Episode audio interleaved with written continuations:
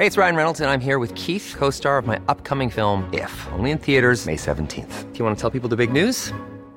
All right, I'll do. Sign up now and you'll get unlimited for $15 a month in six months of Paramount Plus Essential Plan on us. Mintmobile.com slash switch. Upfront payment of $45 equivalent to $15 per month. Unlimited over 40 gigabytes per month. Face lower speeds. Videos at 480p. Active Mint customers by 531.24 get six months of Paramount Plus Essential Plan. Auto renews after six months. Offer ends May 31st, 2024. Separate Paramount Plus registration required. Terms and conditions apply if rated PG. Since 2013, Bombas has donated over 100 million socks, underwear, and t-shirts to those facing homelessness. If we counted those on air, this ad would last over 1,157 days. But if we counted the time it takes to make a donation possible, it would take just a few clicks. Because every time you make a purchase, Bombas donates an item to someone who needs it. Go to bombas.com slash ACAST and use code ACAST for 20% off your first purchase. That's bombas.com slash ACAST, code ACAST.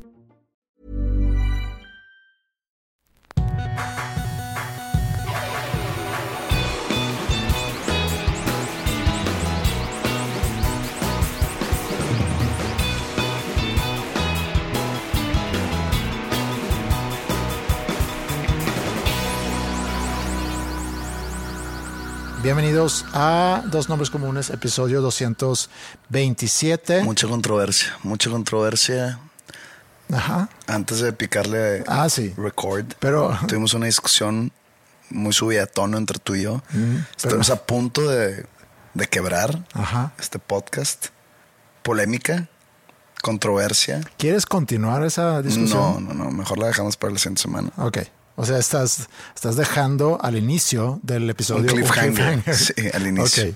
Está bien. Es mi manera de narrar historias. Sí, es tu manera de narrar. Mi na- mi Es- manera. Es, Oye. es que como, como autor tienes que crear tu propio estilo. Fíjate que, y no estoy presumiendo ningún tipo de poder sobrenatural, ni presiente, ni nada así, pero ayer Mm, me invitó Roberto Martínez por enésima ocasión a su podcast creativo, que le agradezco. Le agradecí ahí en, durante la grabación. en vivo. En, no, pues no en vivo, No, porque, en vivo, pero en- porque cuando salga este episodio, este que están escuchando, todavía no va a salir el episodio de creativo.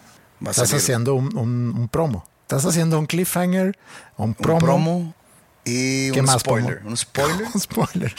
Ok. Este. Y se grabó este episodio creativo, no sé ni qué número es el episodio creativo, pero sale, sale, creo, lo, lo que 1283. entendí, sale el 30 de mayo. Ok. Y estábamos hablando sobre, creo que el tema principal, puedo estar mal, pero era la inseguridad aquí en México. O por qué somos conocidos los mexicanos en el extranjero. Empezamos a discutir eso.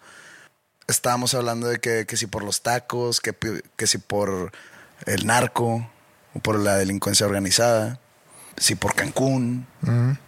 Y empezamos a discutir sobre la, o más bien empezamos a comparar la inseguridad aquí en México con la de Estados Unidos. Ok.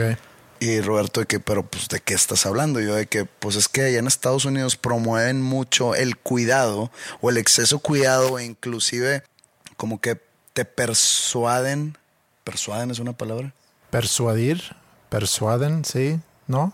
Eh, si no, no pasa nada. Nadie nos está corrigiendo. Si nos e incluso persuaden a no viajar a México por la inseguridad. Sí. Y digo, pero pues ellos tienen balaceras en supermercados, en escuelas, en Cines. en cines, en centros comerciales, cada semana.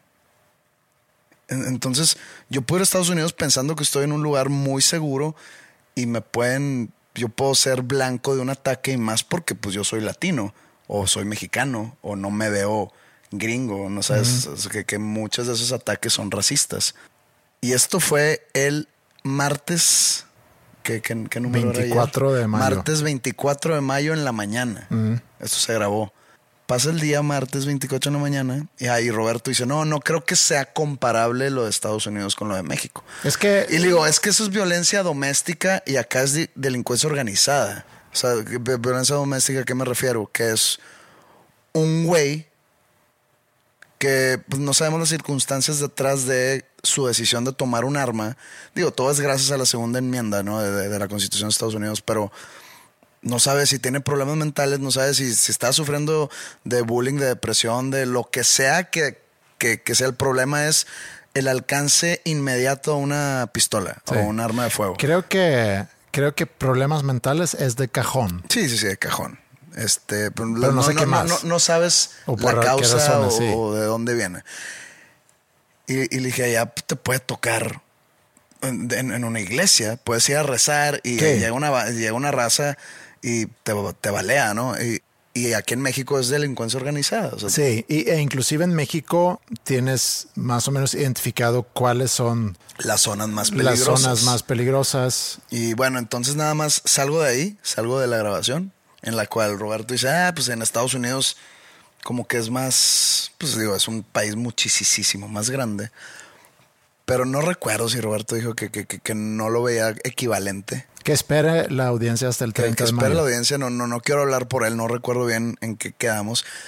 Pero de repente salió la noticia Sí. ese mismo día, horas después, pocas horas después de que yo me fui Sí. de su estudio, de una balacera en una escuela primaria en Texas, donde murieron 14 niños. Creo y- que más. Creo que no estoy seguro porque yo me enteré anoche y estoy buscando aquí un tweet que veo, eh, que vi en la mañana. Eh, pero sigue hablando. Yo creo que eran más, no estoy seguro, pero independientemente horrible porque como dices fue en una primaria, secundaria, no sé, Una primaria, eh, una elementary primaria. school, sí, Este, niños de sexto primaria, Híjole. cuarto de primaria. sí, Con no sé si uno o dos maestros. sí, también creo. Eh, el, el asesino creo que lo mataron y el asesino antes de ir en camino a la, a la escuela mató a su abuela y que todo lo anunció en su Facebook de que voy a matar a mi abuela. Y luego el siguiente post abuela muerta. Siguiente post ahora voy a una escuela primaria. Híjole, sí. Eh, era latino él verdad tenía un Salvador nombre- Flores o Salvador tenía, Ramos. Tenía un, No un nombre latino. Pero hablando de eso, nada más poniendo un poco en contexto, yo eso lo saco del Twitter de, de Rafa Sarmiento, que fue invitado aquí en un episodio ya hace muchos años. Eh, el vato de los Óscares, el vato de los Óscares pero pone un saludo al vato de los Óscares eh, un saludo a Rafa. Eh, fenómeno único y exclusivo de los Estados Unidos, o sea, hablando de los mass shootings, ¿no? 900 tiroteos al azar en 10 años, promedio es uno a la semana. Eh, 1016 muertos, el peor año 2017. Dicen que lo que va del 2022 va peor que el 2017, que es la cuando entró Donald Trump. Sí, apenas es mayo y lleva 33 muertos y 5 heridos. Las cifras las pone el portal Statista. Es el donde él saca la información. Eh, los asesinos, 52% blancos, 16% afroamericanos, 8% latino. Eh, Estados Unidos tiene la tasa más alta de armas per cápita del mundo. Eh, eso ya lo sabíamos. 120 armas por 100 habitantes. Suena muchísimo, pero a lo mejor es así. Tan solo este año 27 tiroteos en escuelas de Estados Unidos. O sea, en seis meses, 27 tiroteos. Está, sí, está, Es- no- está, no- está muy cabrón. 90 mil estudiantes de secundaria al día son revisados por detectores de metales tan solo en instituciones educativas del estado de Nueva York, único país del mundo que considera armar a los profesores. Sí, lo vi y digo, no lo estoy sacando de un portal de estadística, eh, espero que él sí, pero Lo, que, lo que a mí me llama mucho la atención es la renuencia de los legisladores de hacer algo al respecto. Cada que pasa, yo veo tweets de gente americana que sigo. Creo que el abanderado número uno de ese movimiento para que pongan un límite a la venta de armas es Stephen King. sí, Regresando a hacer aparición en este podcast. es, el, el- es el que siempre, siempre está levantando la voz. Un saludo para Steven. Un saludo a Stephen King. No dudo que sepa español. Un señor muy letrado, Sí, muy educado. Sí. Es el primero en levantar la voz contra los legisladores de que por favor hagan algo. No puede Sí. seguir así. No todo se, se soluciona con pensamientos y plegarias. porque siempre es así, siempre contestan los, los, poli- los políticos y contestan de que pues es que este, esto no lo pudimos haber evitado porque no supimos. El lobby Tienen, o sea, la, familia fuerte. tiene, o sea, condolencias, Sí. eh, pensamientos y plegarias, Sí. pero no hacen nada al respecto Que al no final del de día, eh, escudándose en la segunda enmienda, que es la segunda enmienda que todo americano tiene el derecho de portar armas para su seguridad. Y hay una asociación muy republicana, muy extrema derecha, que se llama la NRA, la National Rifle Association, Sí. o la Asociación Nacional del- de Armas de Fuego o de Rifles, o de Sí. pistolas. o- Y esa asociación está muy ligada, no sé si reciba mucho dinero de los republicanos o digamos de la extrema derecha conservadora. Eh, está creo que- muy ligado ahí, lo ligan Creo mucho. que a lo mejor al revés, que NRA o NRA. Sí, sí, sí, ellos dan dinero, sí, sí, perdón, dinero perdón, los sí, sí, lo- lo dije al revés. Casualmente esta extrema derecha conservadora americana son los, como les dicen, God-fearing Christians, o los cristianos que le temen a, a Dios, le temen a la re- retaliación de Dios por sus pecados. Entonces ellos se creen muy cristianos, muy este, seguidores de la doctrina cristiana en la Biblia y al mismo tiempo no hacen nada al respecto para parar este tipo de masacres. Y al mismo tiempo son los que prohíben el aborto con un argumento, una retórica de ser pro vida. O sea, son pro vida. Ellos salvan eh, en- bajo su retórica. No estoy diciendo que sea su finalidad. Ellos bajo su retórica quieren salvar vidas de vida que no existe, de personas que no han nacido. Sí, que no ha salido a la luz. Pero niños de 8 años no hay pedo. ¿Por qué? Pues, Porque. no creo que- No, no, eh, yo sé que no hay pedo. Estamos hablando pues, digo, de cómo se ve desde afuera. Sí. Pero niños de 8 años, que, que, que sea un peligro constante diario para un niño de 8 años ir al, al colegio. Sí. Que es un peligro de muerte. Ahí, no, es que pues no podemos hacer nada porque la constitución, la segunda enmienda, que como. Es que regresando al, al de Rafa, yo creo que cuando, cuando te das cuenta que necesitas poner detectores de metal en instituciones educativas o, Está- o cuando consideras armar a los profesores, creo que ahí es- te das cuenta que algo está mal. Ajá. Algo está muy mal. Pues algo está mal desde, desde- desde todo lo que te estoy diciendo, que estas mismas personas que defienden a los fetos, Sí. Es pero que, no defienden a niños ya nacidos. digo, No defienden a los, a, a- a- a los educadores de esos niños. es llevarlo a un, un poco a un extremo. No creo. Es que no, es que tampoco puedes decir que no defiendan. no, pues a ver. eh, Tampoco están deseando. Eres pro vida, eres pro life. Sí, deberías de eliminar los riesgos. Deberás de eliminar los riesgos Sí. que, que- que- que estén amenazando esa vida. Sí, este chavo cumple 18. ent- eh, tengo entendido. La verdad no me he inf- informado mucho, pero este chavo eh, cumple 18 y ya le da el derecho de ir a comprar un, un ¿cómo se llama? Automatic weapon. Una semiautomática, creo que es en las, las semiautomáticas son las que están hechas con el. O sea, que mucha gente dice: Tengo una semiautomática porque me gusta ir de cacería. Mm. Con una semiautomática, tú le disparas un venado y el venado queda hecho Sí, pomada. bueno, sí. Entonces eh, dicen que esa o es para, para ir a las. Los range, Ajá, sí. Los campos de los tiroteo. campos de tiro, Sí. o para dispararle a otro humano. Sí. Y estas armas, entonces, si tú tienes 18, no sé si en todos los estados, quiero pensar que no, puedes ir a comprar un arma así. Entonces, la pregunta es, ¿para qué alguien quisiera tener eso? O sea, para defenderse. Porque el argumento es, yo tengo el derecho a defenderme y la constitución o la amenda a la constitución me da el derecho de armarme para defenderme, pero el- el que haya tantas armas en Estados Unidos, la consecuencia es que mucha gente que no debería tener acceso a armas tiene acceso a armas y suceden las cosas como, como las que vimos suceder ayer. Pero también ellos se jactan de ser muy cristianos. Pero ya hemos discutido Mm. Sí. esto aquí, que es, es puro dientes para afuera, es pura imagen.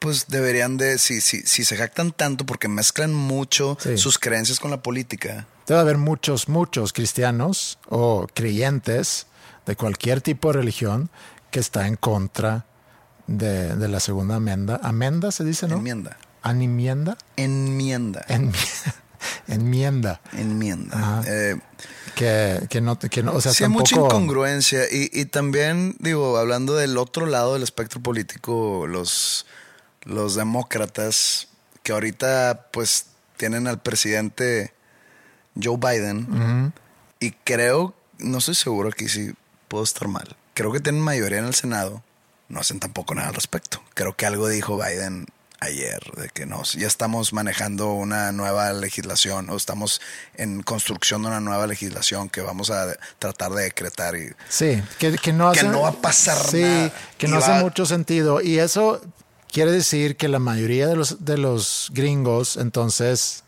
es- o están a favor a que puedan armarse o la, organización o las organizaciones o el lobby que tienen, que, están empujando a ese derecho, tienen tanto poder porque tienen tanto dinero. A mí me llamó la atención cuando, hablamos del aborto hace unas semanas, tú dijiste que el 70% del gringo o de los gringos están a favor de la, legisla- de la legislación. Entonces ahí como que no, no, no entiendo el- el motivo político por empujar algo que, que 70% de la- del- Están en contra. Están en contra, pero sí. Es- es- eh, creo que es el mismo fenómeno, si se le puede llamar así, a lo que sucedió con el Brexit. El Brexit, la- el, el grosso de la población no quería el Brexit. Lo decidieron políticos, Pues- digamos, de mayor edad. Sí, pero lo, lo votaron. Lo votaron, por eso Sí. lo, lo- lo- lo votaron entre los políticos. O, o No, fue- no, fue una, una consulta popular. Ciudadana. Sí, pero la gente Pero le- joven votó en contra de Brexit. De y- que, pues, oye, nos- nosotros somos los siguientes, Sí. los herederos del país. Sí. Y ahora resulta que los viejitos que se van a morir. los de arriba de este, 60 igual y no deberían haber teni- tenido derecho de, de votar. Pero pues es que también, ¿dónde está el balance ahí? Sí. Pero pues tienen razón los jóvenes ahí, de que, a ver, tú te vas a morir en 10 años, güey. Qué Me vas a entregar un país sí. fuera de la Unión Europea, donde nosotros sí queremos estar y... O sea, está cabrón. Sí, está cabrón. Y, y Y va- creo yo que es el mismo fenómeno acá. Y vaya que ha sido un problema. creo que son las mismas personas de mayor edad los que deciden que el aborto es ilegal. Cuando normalmente son hombres viejos los que toman esa decisión, cuando los hombres no se embarazan, no los pueden embarazar con, con violencia, este, ni pueden embarazar. ni pueden porque- embarazarse, ay, ni pueden ellos embarazar ya, este, los que están tomando esa decisión. Entonces sí, y, ah, digo, ya hablando del aborto y del Brexit, ¿no? Ya eh, con esto de la segunda enmienda es como que cambia un poco la, Pero la entonces. historia. Ok, pero entonces sucedió eso ayer. Ustedes habían hablado del tema y, y sales de ahí y te enteras de. Me entero yo de que pues vamos a estar tocando ese tema y parece que lo hablamos después del suceso de Texas y que no lo tocamos y podemos vernos un poco insensibles. Ajá. ¿acaso? O, sí, Pero o- fue, fue, fue antes, Sí. fue, fue, fue el mismo día, pero unas horas antes. pero se puede hacer un disclaimer. Bobby puede grabar un, un disclaimer antes del Ah, episodio. que creo que ese es mucho, mucho pedo. Pues no creo. Hay- eh, el otro día estaba viendo nuevos episodios de My Next Guest Needs No Introduction o, o mi siguiente invitado David no Letterman, necesita. ¿Ah? David Letterman. David Letterman. Y vi el episodio de Billie Eilish. Y, y luego como que terminó y empezó el episodio de Will Smith. Ok. Y había un disclaimer antes del episodio. Decía, y, y me dio, o sea, no, me dio algo, porque dice, este episodio fue grabado antes de Desde los, Oscars. Pues O sea, sí. nada más, pues, nada más para dejarlo porque en es claro. que sí hay gente que puede llegar a juzgar a David Letterman por tratarlo así con, ¿Sí? digamos, con ecuanimidad, ¿no? O sin mencionarlo. sin mencionarlo. Y entonces esos disclaimers tienen su punto, porque a, a- a lo mejor alguien va a escuchar esa entrevista, o, o no sé, que a lo mejor alguien, mucha gente va a escuchar esa entrevista o ese episodio de Creativo, y a lo mejor van a tener muy fresco esto que pasó en Texas, van a decir que insensibles Que no mencionaron que eso. no lo mencionaron. Sí, Pero bueno, así pasa. que, que Roberto diga el disclaimer está en el episodio de Dos Nombres Comunes, número 200 no sé cuál. Ajá. Entonces, ahí vayan, escuchen y luego ya vengan acá y probablemente nos hagamos igual de famosos y de millonarios como Roberto Martínez.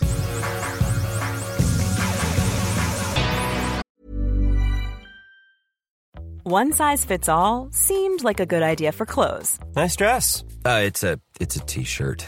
until you tried it on. Same goes for your healthcare.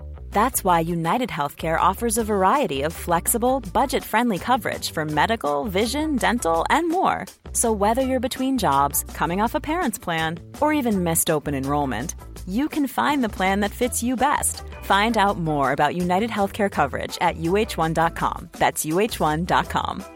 Ryan Reynolds here from Mint Mobile. With the price of just about everything going up during inflation, we thought we'd bring our prices down. So to help us, we brought in a reverse auctioneer, which is apparently a thing. Mint Mobile unlimited premium wireless. Ready to get 30, 30, bit to get 30, bit to get 20, 20, 20, bit to get 20, 20, bit to get 15, 15, 15, 15 just 15 bucks a month. So, Give it a try at mintmobile.com slash switch.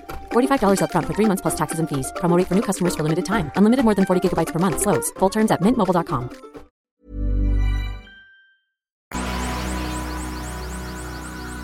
Fui a la, a la Ciudad de México, pero te voy a platicar el por qué fui, porque tiene que ver con, con nuestro viaje. Me di cuenta ya hace tiempo que mi pasaporte vence en agosto. El sueco. Sí, es el único que tengo. Ok. Voy a... que eras polaco también. Eh, no, nunca, nunca, ¿cómo se dice? Reclamé o nunca solicité ahí La mi- nacionalidad. La, la nacionalidad, sí. Ok. Y me pregunto si mi mamá, creo que mi mamá siquiera tuvo en algún momento pasaporte polaco. Digo, porque salió de Polonia sin pasaporte, porque huyeron, llegaron a Suecia. Fíjate que eso es algo que pudiera consultar con ella, porque no sé qué documentos mostraron al llegar a Suecia y no sé cómo estuvo el proceso. Digo, era guerra, yo creo que en, esos momentos eh, a lo mejor la burocracia no aplica tan rígido como, como en casos normales, pero no sé cómo fue el proceso de ella hacerse sueca. Era burocracia escrita, entonces probablemente al, al oficial le dio hueva que sí, ya pasó. Sí, pásale aquí, ¿qué te pongo? Sueca, ok, ya Sí, ya, no. Pero me di cuenta que mi pasaporte vence, vence en agosto. Alcanzo a ir porque voy con mi familia, alcanzo a ir, alcanzo a regresar, pero en ese inter ya entre el regreso y la ida de nosotros, ahí vence. Entonces pienso, pues no hay problema, porque estando en Suecia voy y hago la renovación y en cinco o seis días me dan mi pasaporte nuevo y listo. ¿No se te hace un poco raro que algo, un documento como el pasaporte que avala tu nacionalidad de un país venza? O sea, básicamente está venciendo tu nacionalidad de algún tipo. Sí, Yo creo que debería de solamente existir el cambio de pasaporte cuando se te llenan las hojitas. Mm, también puede aplicar, pero te voy a dar, te voy a dar otra, otra razón porque, ingresos, porque pues. vence, pero quiero que tú me lo digas. ¿Por qué crees que vence el pasaporte? Porque necesita ese, digamos, ese organismo, ¿Cuál que en este caso es la Secretaría de Relaciones Ajá, Exteriores. sí. necesita el ingreso de cada ciudadano de que le cuesta, no sé, no sé, 1.500 pesos la renovación. No creo y que están sea. Mm. contando con, ese, con esa contribución, entre comillas. no creo que para- sea la razón. Hay otra razón más obvia. A ver, espérame, deja pensar. Ajá. Eh, vence el pasaporte. ¿Cuántos años tenías cuando sacaste tu primer pasaporte? No tengo idea. Pues tres, vamos a decir, cuatro años. Me acuerdo que mi pasaporte, el que me acuerdo, sí, el más viejo, salía en la foto mi mamá, mi hermano y yo. Ok, ok. Bueno, te estás acercando a lo, a lo que yo creo es la razón. A ver. La foto. Ah, pues digo, ya que, ya que estás grande, que, que es tu caso. ¿Tú, tú crees que así me voy a ver yo? No, pero si te, así te, te has visto por los últimos 25 años. Pero así me voy a ver por los próximos 25 años. No, pero pues digo, ok, le cambias la foto. O sea, es que ya es digital. O sea, antes era una foto así pegado con, Por con eso, pero a lo que voy pegamento. es el que se acerque la fecha de vencimiento y más viniendo del COVID, Sí. que con lo del COVID no había citas y que tenías que irte a otro estado para sacar la cita, para renovar tu pasaporte. O sea, mi nacionalidad está siendo comprometida porque cierto organismo estatal Sí. o federal Sí. no está dando citas. Ahora resulta que por eso no puedo salir del país. Sí.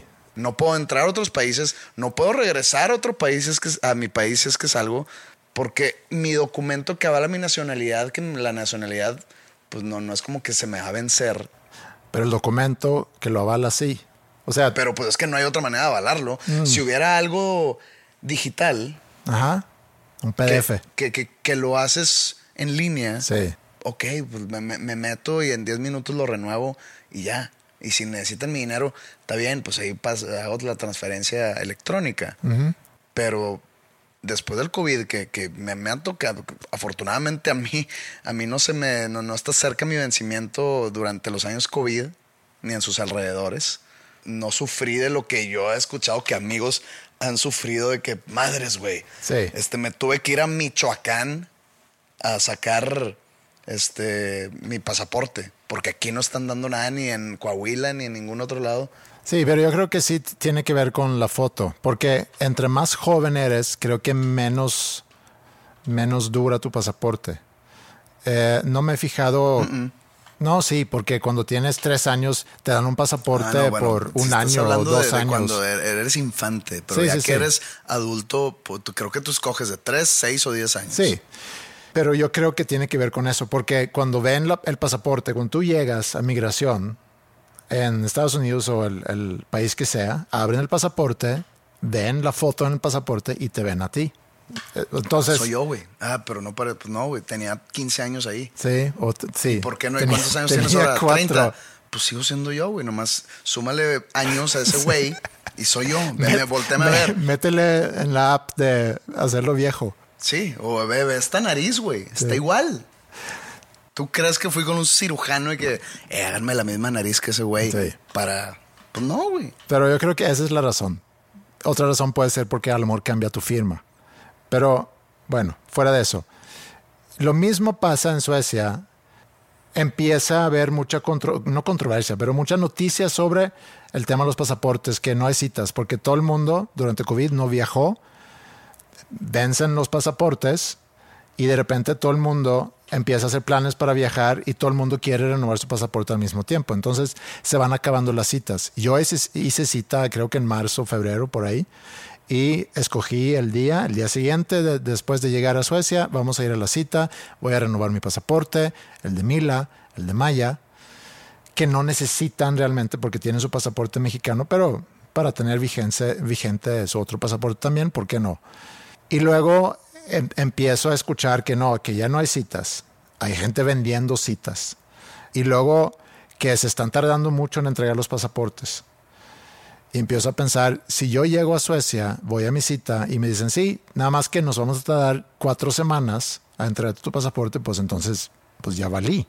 Porque no voy a tener mi pasaporte nuevo y supongo que yo tengo que ir a recogerlo y ya voy a estar en México, se arma un desmadre. Entonces veo que está la opción de puedo ir a la embajada de Suecia en México y ahí puedo renovar mi pasaporte. No hay consulado aquí. Sí hay consulado, pero no, no pueden ellos hacer el pasaporte. Se tiene que hacer en la embajada. Puede haber consulados de otros países aquí en Monterrey que sí pueden hacer pasaporte. Antes se podía, porque en algún momento me acuerdo haber renovado mi pasaporte aquí en Monterrey, pero fue hace mucho tiempo. Pero aún así, como que le estoy dando largas porque cuesta mucho más, aparte del, del viaje, aunque pues vas y vienes, pero aparte del viaje, cuesta mucho más el pasaporte si lo haces a través de la embajada que si lo haces directamente en Suecia. Pero luego ya en la semana pasada vi la noticia que una máquina donde hacen los pasaportes suecos eh, se, se, se rompió. O sea, esto suena muy ya de, no sé, tercer mundo, que no hay citas para sacar tu pasaporte. La máquina que hace el- los pasaportes está rota, está en Finlandia y se rompió. Entonces, Suena, me, me recuerda a mi problema de los boletos de mi hermana para, para el norte. ajá, sí, De que pues, no hay dónde imprimirlos, no hay papel. no hay papel. De que como que no hay papel, güey. Sí, eso. No hay, la máquina no, no está funcionando. Entonces se están tardando mucho para entregar pasaportes. Y ¿sabes qué? Mejor me voy a, a México. La máquina en México sí funciona. Eh, llego a eso, porque hago mi cita en la embajada y compro mi vuelo, salgo a las 7 de la mañana, no hay regreso así muy temprano, entonces a las 4 tengo mi regreso y voy a la embajada y pienso, no, pues voy a estar en la embajada, a lo mejor, no sé, estando ahí. Platico con dos, tres suecos. Ajá, sí, a lo mejor mato tiempo ahí y luego ya regreso al aeropuerto y, Entonces llego, voy a la embajada. Te tocó la manifestación de taxis. Ah, Sí, ahorita llego a eso también. Quiero como que narrar un poco mi experiencia de ir a la, a la capital. Llego a la embajada, entro, un señor que parece sueco, pero no estoy seguro de qué país es. Empiezo yo a hablar en español, me contesta en español, estamos como que intercambiando ahí algunas cosas en español. Me doy cuenta que es sueco, entonces cambio y empezamos a hablar sueco. Y no dice nada más, levanta un teléfono y habla a otra persona. Dice, llegó un poco más temprano, le dice a la otra persona. Eh, ok, ahorita lo paso. Y ya. Nada de cómo estás, eh, nada de ¿Qué haces aquí en qué este haces país? aquí o dónde, de dónde vi- vives tú y, y a qué te dedicas y cuánto tiempo llevas tú aquí en México y Nada. nada. O inclusive, Muy ah, impersonal el trato. tú eres Andreas, el que vive en Monterrey. Ah, el del podcast. El del podcast, el de, de School of Rock, el de sí, nada, sabemos. nada de eso. Nada, Qué falta de respeto. ni un café, ni nada. Entonces me pasan ahí y me atiende una persona con quien he tenido contacto por, por mail. El amigo de Pepe, nada de eso. Nada de eso. Nada.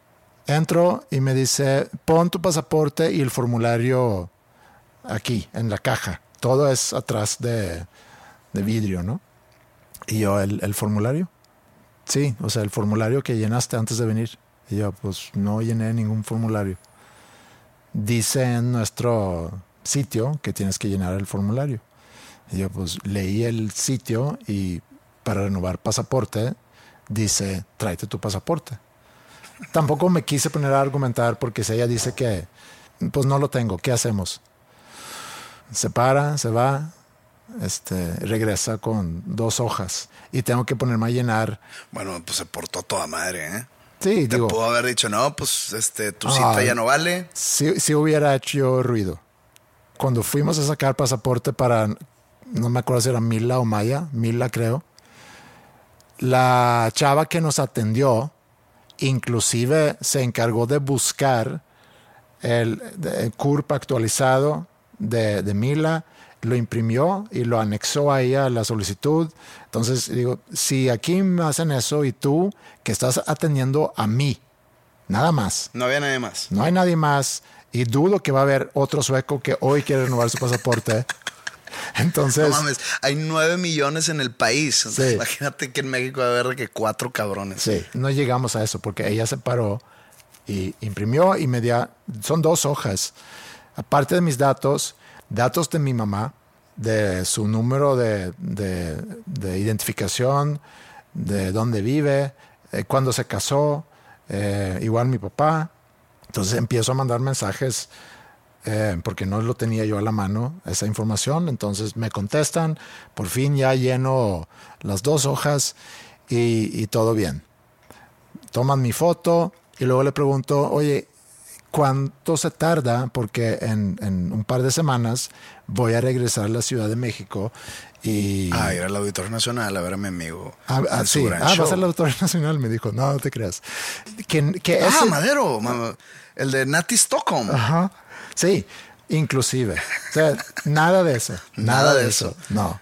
No están nada enterados de, No estoy yo poniendo. de Suecia por el mundo. No estoy yo. Digo, la embajada es representando a Suecia aquí en México, hacen eventos y promueven la cultura sueca, promueven la industria sueca. No estoy haciendo yo algo similar.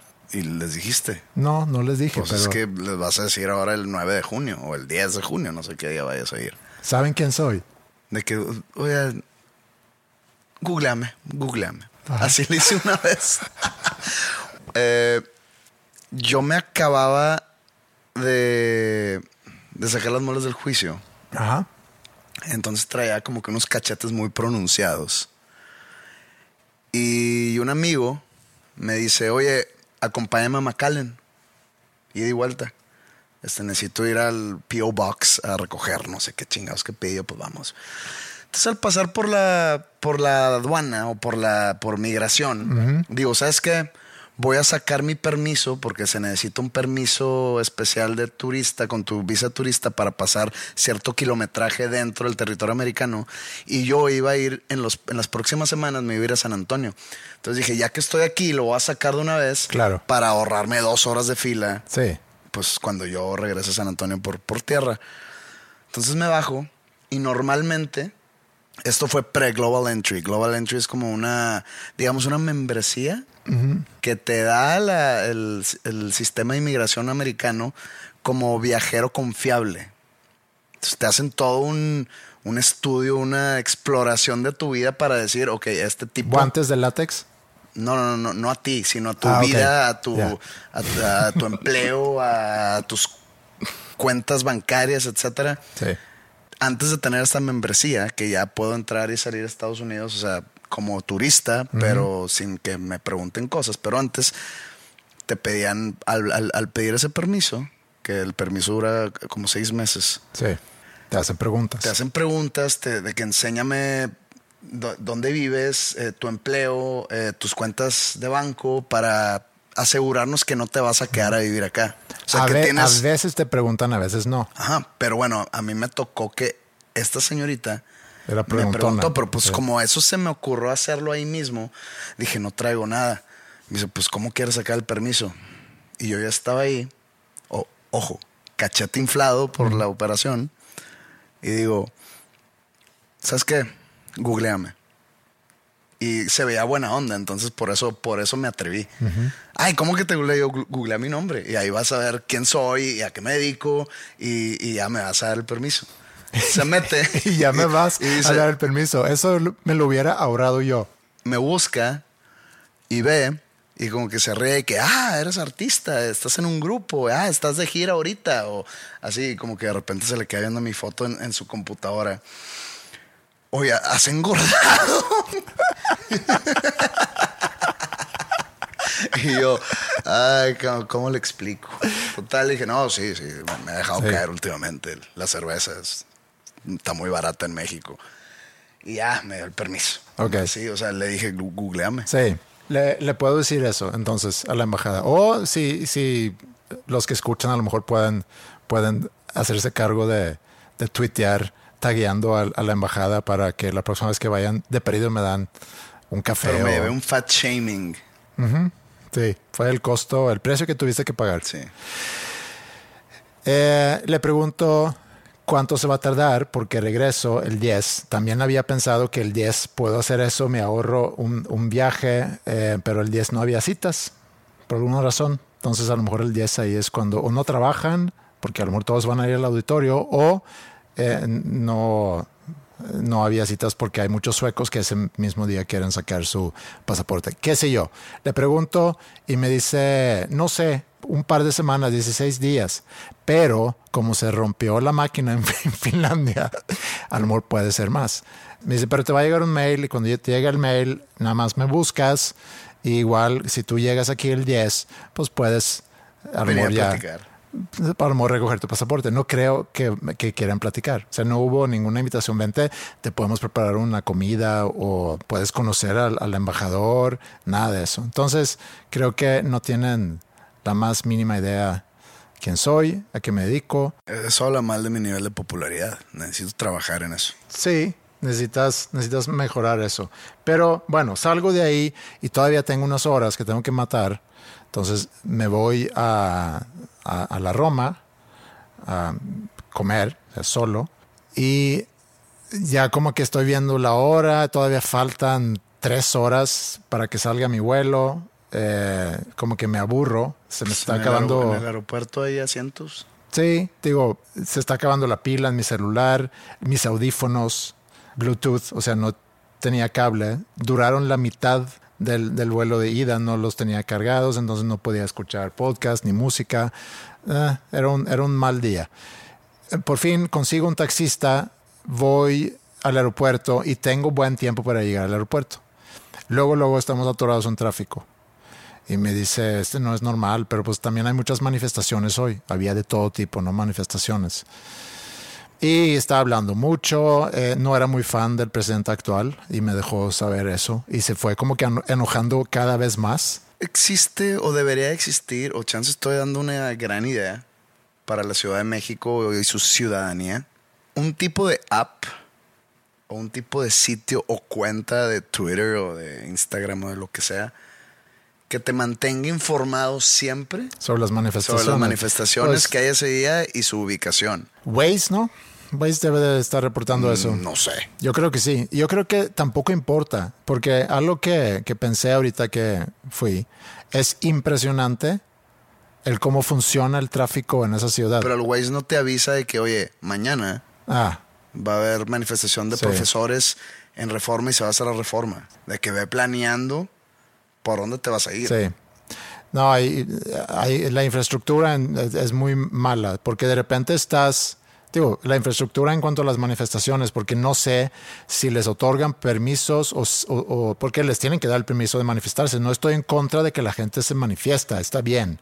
Ese es un derecho que tienes, pero está de la fregada cómo afecta a, a toda la ciudad, que yo entiendo que lo haces en contra de los gobernantes a través de, de fregar Pero a hay mucho palero también. Sí. Eso, digo, se tenía que decir. Sí, seguramente. Digo, no lo O sea, dudo. que le- les pagan 100 pesos y ponte aquí y grita cosas. Sí. O sea, es un hecho. La cosa es que cuesta mucho dinero porque friegan a mucha gente. Ahorita voy a llegar a- a- al incidente del aeropuerto, pero en algún momento estamos, porque este güey va por Antajos, se llama. Atajos. Atajos, calles chiquitas y luego regresa a la avenida grande y luego se mete otra vez y en algún momento estamos atorados y no había clima en el carro, hacía algo de calor, ni siquiera el abanico estaba prendido. Le pregunté, me dice, no, es que como que no sé qué me dijo, como que no quería prender nada. Teníamos las ventanas abajo. En algún momento estamos con un camión enfrente que va en la dirección de donde venimos nosotros, porque habíamos invadido ese carril. Teníamos carros atrás de nosotros que también querían avanzar en la misma dirección que nosotros. Teníamos carros a ambos lados. O sea, estábamos realmente encerrados. O sea, había carros a la izquierda, a la derecha, enfrente, atrás, capaz que había por arriba también.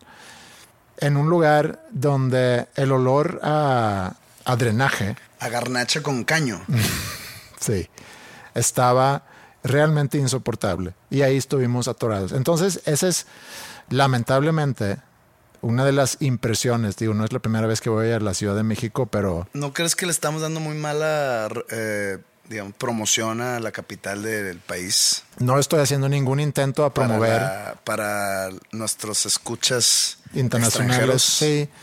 Digo, la Ciudad de México tiene muchas cosas también padres, pero es un gran, gran tema ese del, del, del tráfico. Es un verdadero caos. Es un gran caos.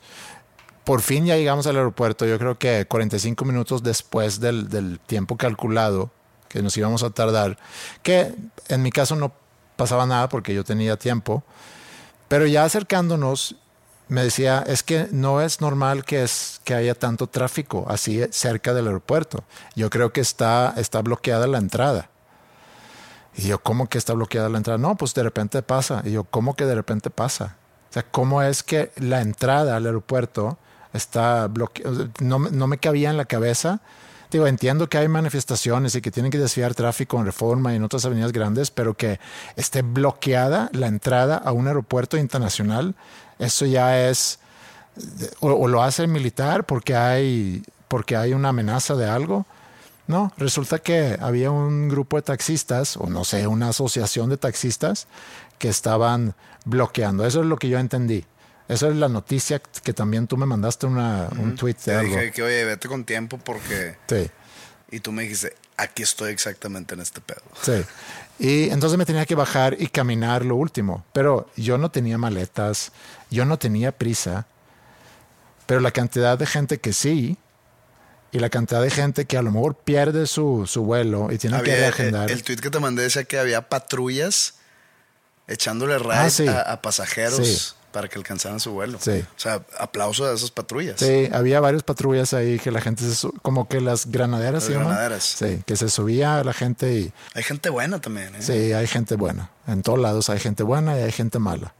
Bueno, tuve que caminar, llegué, no pasa nada en mi caso, pero el caos que se generó y cantidad de dinero perdido, para gente que, que, no alcanzó su vuelo por cuestiones de trabajo, por cuestión de vacaciones, por cuestiones de no sé qué. Y se me hace una mentada de madre que alguien que tiene el derecho de manifestarse perjudica tanto a su prójimo a través de hacer ese tipo de cosas. Pues mucha gente te va a decir que sí, pero es que tienes que entender de dónde viene esa manifestación están profanando los derechos de esas personas y si no hacen ese tipo de manifestaciones o ese tipo de protestas, nadie los va a poner atención, nadie los va a apelar, entonces tienen que llegar a eso para llamar la atención de la autoridad. Eso se hace cuenta que es como la defensa que normalmente, o no la defensa, sino eh, lo que la gente te va a argumentar al tú decir algo así.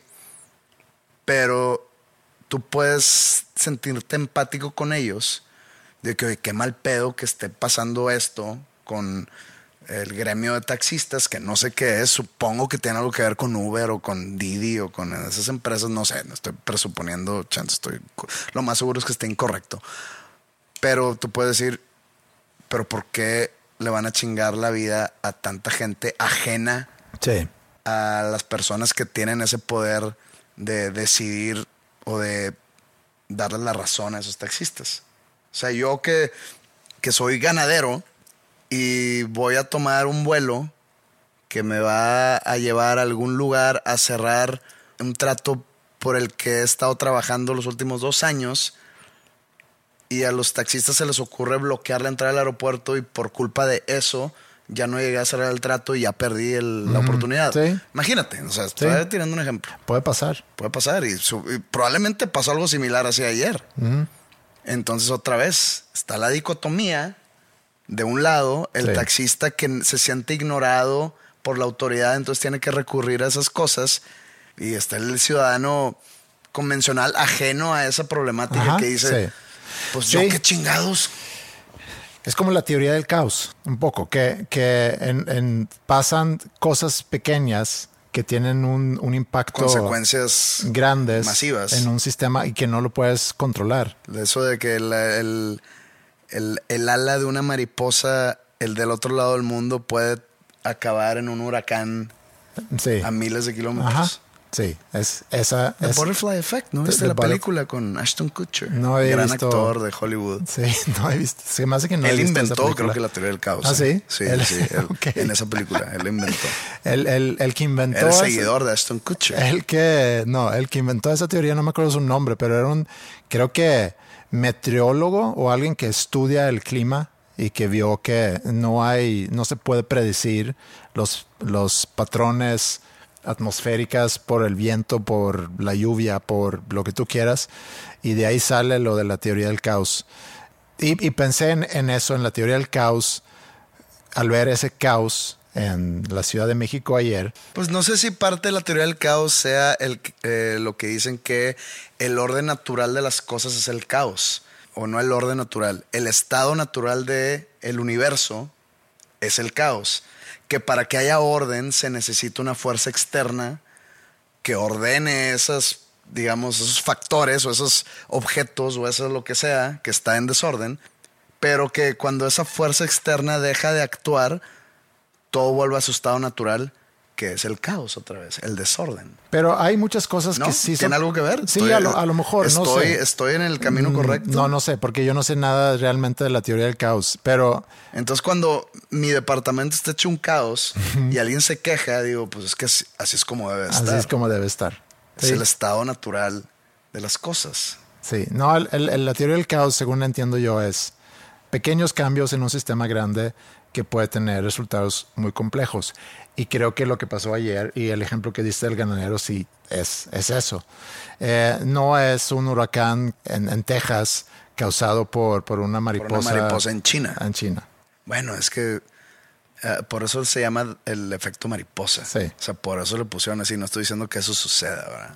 Pero escuché una plática en, en la semana de Peter Seng, se llama.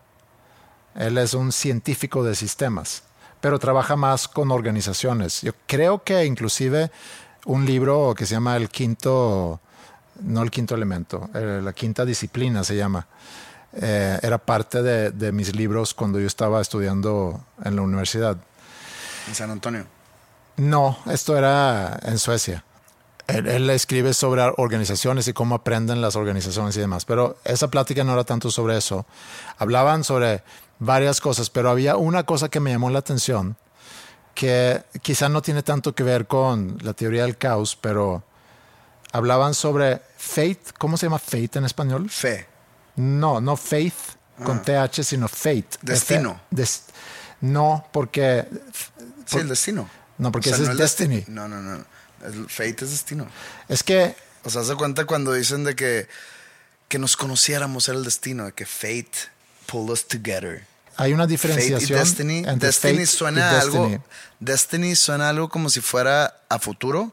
O sea, como que es tu destino ser eh, una persona que fracasa Mm. porque eres un hijo de la chingada. Acá es el destino planeó Ajá. o, o- o- o eso. eh, Ok, sí te entiendo, palabra. pero no es la. co- Como lo platicaron en esa plática, es fate, es, por ejemplo, yo haber conocido a Ingrid, que son cosas que suceden que está fuera de nuestro control. Destiny requiere una acción No, es control, que estaba fuera de presupuesto, por decirlo de alguna manera. fuera de plan, sí, fuera de plan. No tenía yo ningún plan de conocer a ella y era, no sé, las probabilidades de lo que tú quieras, pero la conocí. Eso en, en- en esta descripción es fate, que, no, sí, sí, sí. que no sé cuál es la palabra en El español. destino, te lo juro. Bueno, Destiny o el destino, Destiny's Child. buena banda. Gran banda. Extinta ella. Sí. Destiny o, o el destino requiere una decisión de mi parte o de nuestra parte en este caso. Entonces el destino es que hayamos terminado juntos. Fate nos puso, El, el desti- destino hizo que terminamos juntos. No, el destino los hizo que se conocieran. Digo, yo no soy creyente en el destino. Yo nomás creo que mientras tú vas por esta vida, te van sucediendo cosas al azar, vas conociendo gente al azar.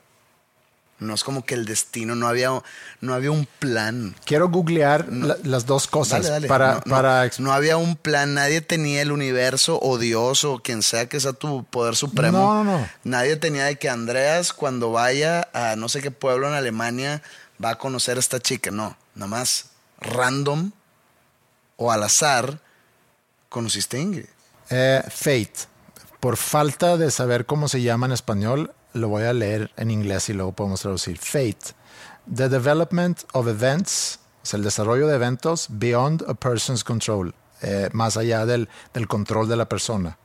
Regarded as determined by a supernatural power, que es lo que tú dices, que pueden considerarse ser controlados o, o determinados por un poder super Sobrenatural. sobrenatural. Ok, eso es fate. Y eso es lo que yo digo, que por fate, que puedo googlear tú sí- fate tú- spans eh, en español. Tú sí crees en lo sobrenatural, no, básicamente. no, no, no. Nada más lo saco porque se me hizo interesante que no, no conocía yo esa, sí, el destino.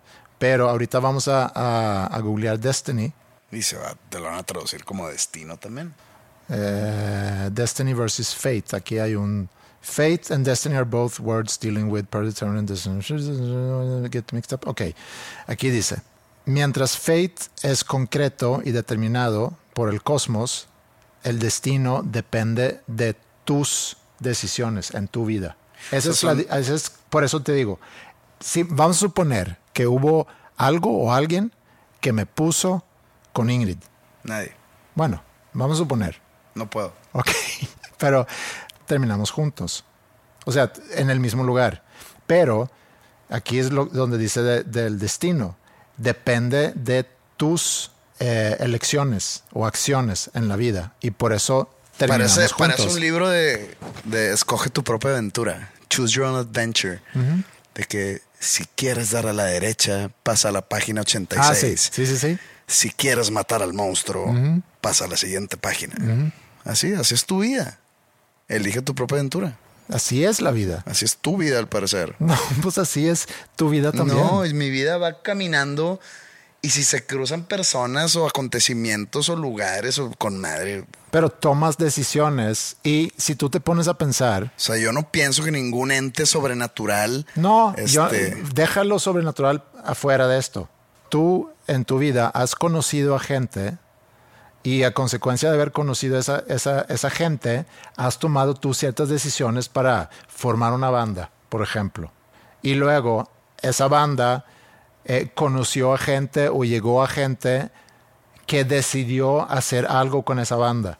Y entonces hay un público que también conoce. Pero son, son sucesos al azar, Ajá. para no decir random. Sí. Sucesos random que van pasando por la vida de cada quien. Sí. No es como que, a ver, yo decidí esto, entonces por yo decidir, eso es lo que te iba a elige tu propia aventura. Yo decidí formar una banda, entonces yo inspiré a un chavito a agarrar la guitarra y ese chavito empezó a, a- a tocar can- mis canciones y luego empezó a hacer canciones del propio y, y se hizo Bono. Pues digo, no es como que yo soy parte de su destino. Él creó su propia vida, Ajá. pero yo no soy parte de ningún ningún plan majestual. No. soy parte de ningún ¿cómo te puedo decir? Déjame hacer mi punto, porque te voy a dar la razón, pero y tú me vas a dar la razón también. A lo que voy es, y con, la, y con la distinción entre esas dos, que es la primera vez que realmente me pongo a pensar en que haya una diferencia, aunque se traduce igual si lo llevas a español, pero nada más, vamos a dejarlo como dos cosas distintas. Yo compro por completo ese fate como algo al, azar, como tú dices. Yo no estoy diciendo que es un plan y que es que tú vas a conocer a tal persona. Eso no lo creo. Son cosas que pasan al azar, nada más. Así como tus papás son tus papás por al azar. Tú no escogiste tus papás, no es una decisión tuya, ni a tus hermanos. Hay muchas cosas que tú en la vida no, no escoges, pero, porque son circunstancias, pero tú en esas circunstancias tomas decisiones y ahí es donde tú vas formando tu destino hay gente que a lo mejor por sus circunstancias pudieran, tomando en cuenta sus circunstancias, estar destinados a ciertas cosas, pero por falta de acción, por falta de tomar decisiones, por falta de pilas, por falta de lo que tú quieras, nunca llegan a. ¿Tú crees que tú eres el único que ha tenido las circunstancias que tuviste en su momento en los inicios de Panda? ¿Cuántas otras bandas no deben haber tenido las mismas circunstancias? Pero que tomaron otras decisiones o porque... Pasaron a la página 69 Y tú pasaste y a la pasé a siguiente la página. siguiente página. Sí. Pues no sé si se acuerdan también en esos libros que pasabas a la siguiente página y de repente era fin. Te topabas con, con el final eh, prematuro y dices tu chinga, pues deja regresarme al principio. Sí. Entonces, ¿También pasa eso en la vida? Pues sí y no. Digo, cuando yo en algún momento te busqué para hacer hábitat contigo, si tú hubieras dicho que no, Ahí llega el fin.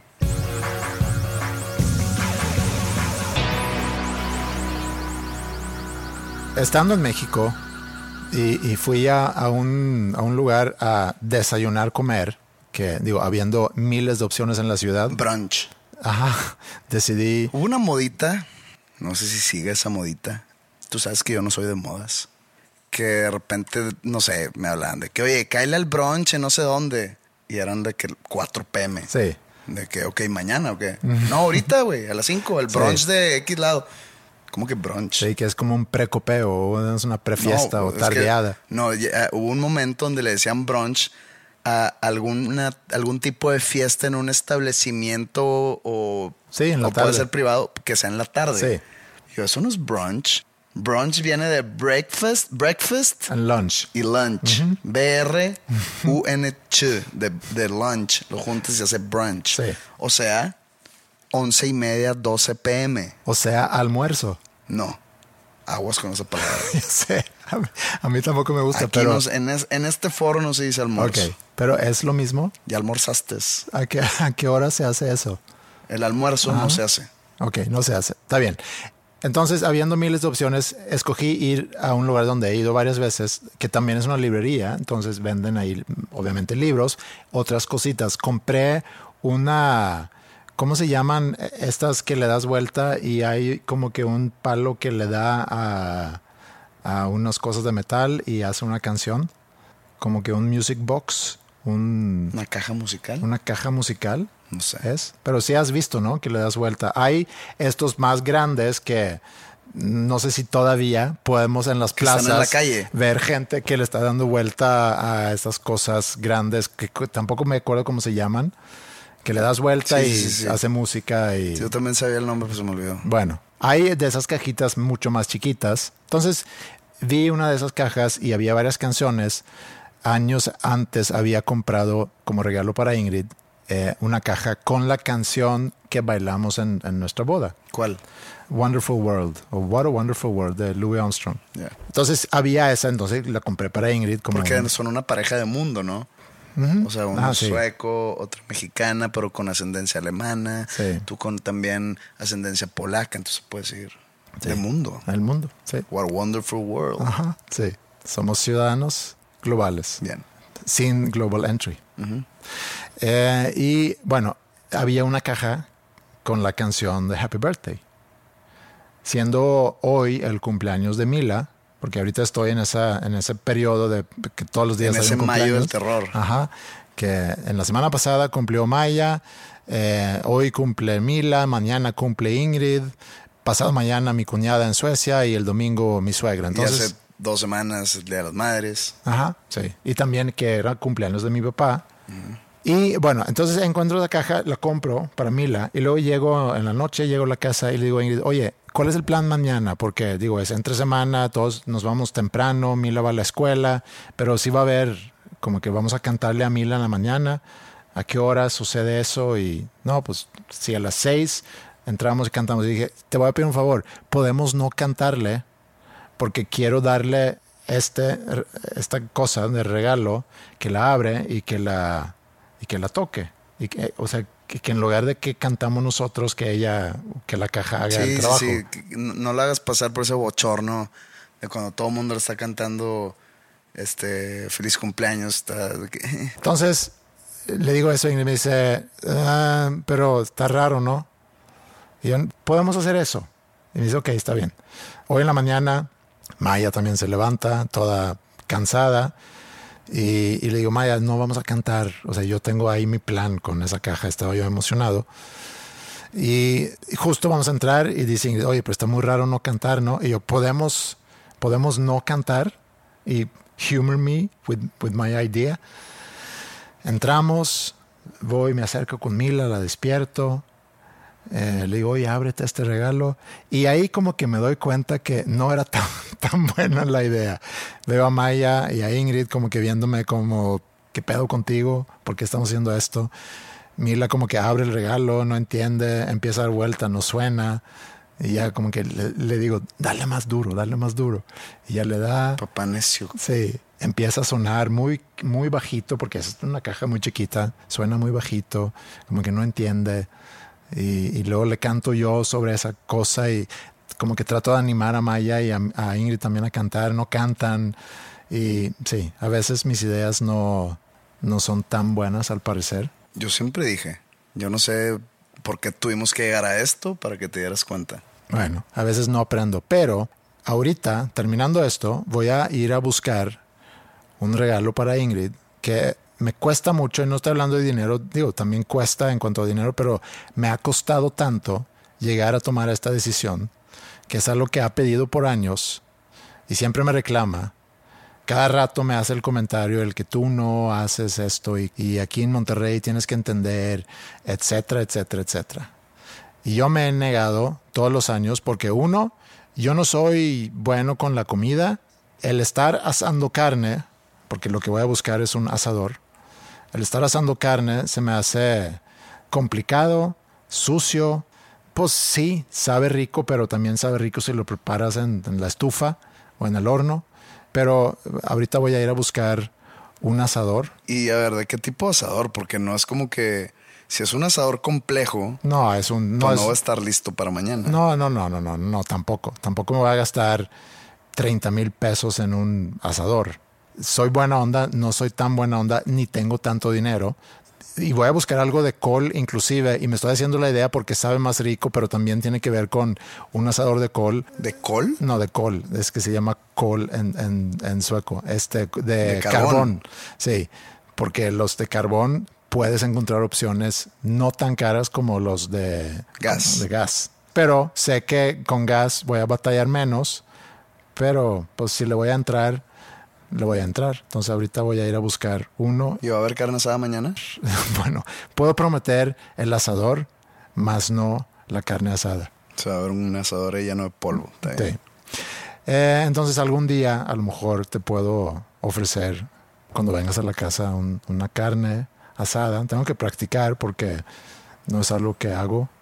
Más bien creo que nunca lo he hecho. Si yo fuera de esos grillers que tuviera mi, mi canal de YouTube o mi cuenta de Instagram, así influencer de la carne asada, yo tengo ya mi, mi apodo.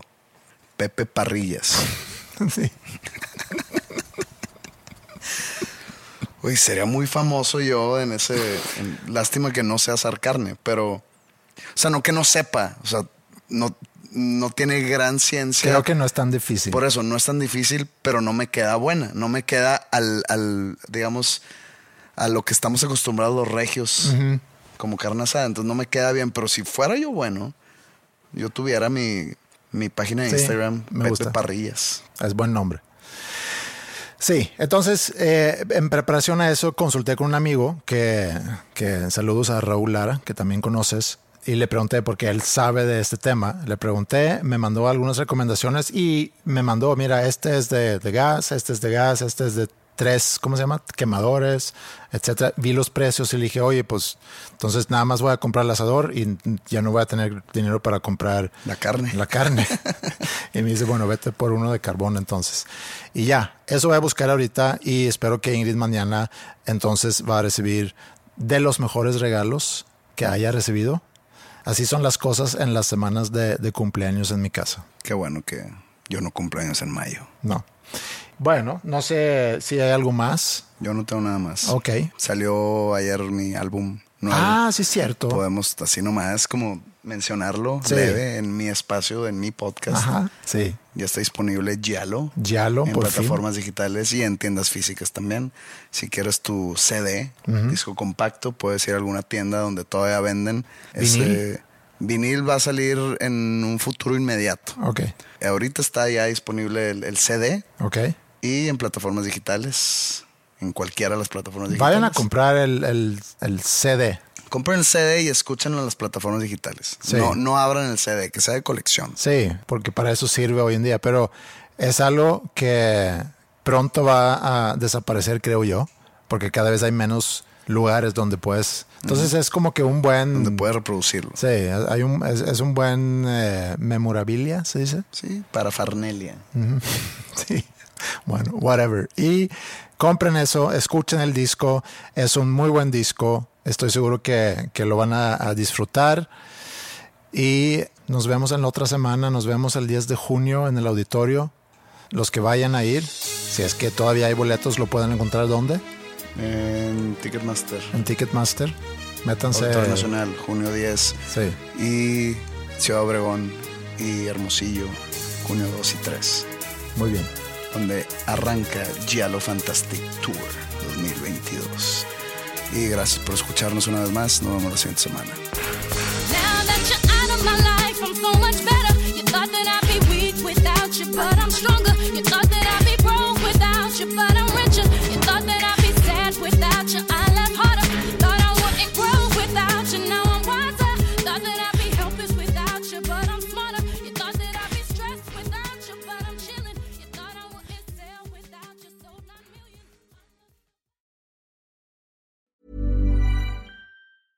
Hey, it's Danny Pellegrino from Everything Iconic. Ready to upgrade your style game without blowing your budget? Check out Quince. They've got all the good stuff shirts and polos, activewear, and fine leather goods, all at 50 to 80% less than other high end brands. And the best part? They're all about safe, ethical, and responsible manufacturing. Get that luxury vibe without the luxury price tag. Hit up quince.com slash upgrade for free shipping and 365 day returns on your next order. That's quince.com slash upgrade.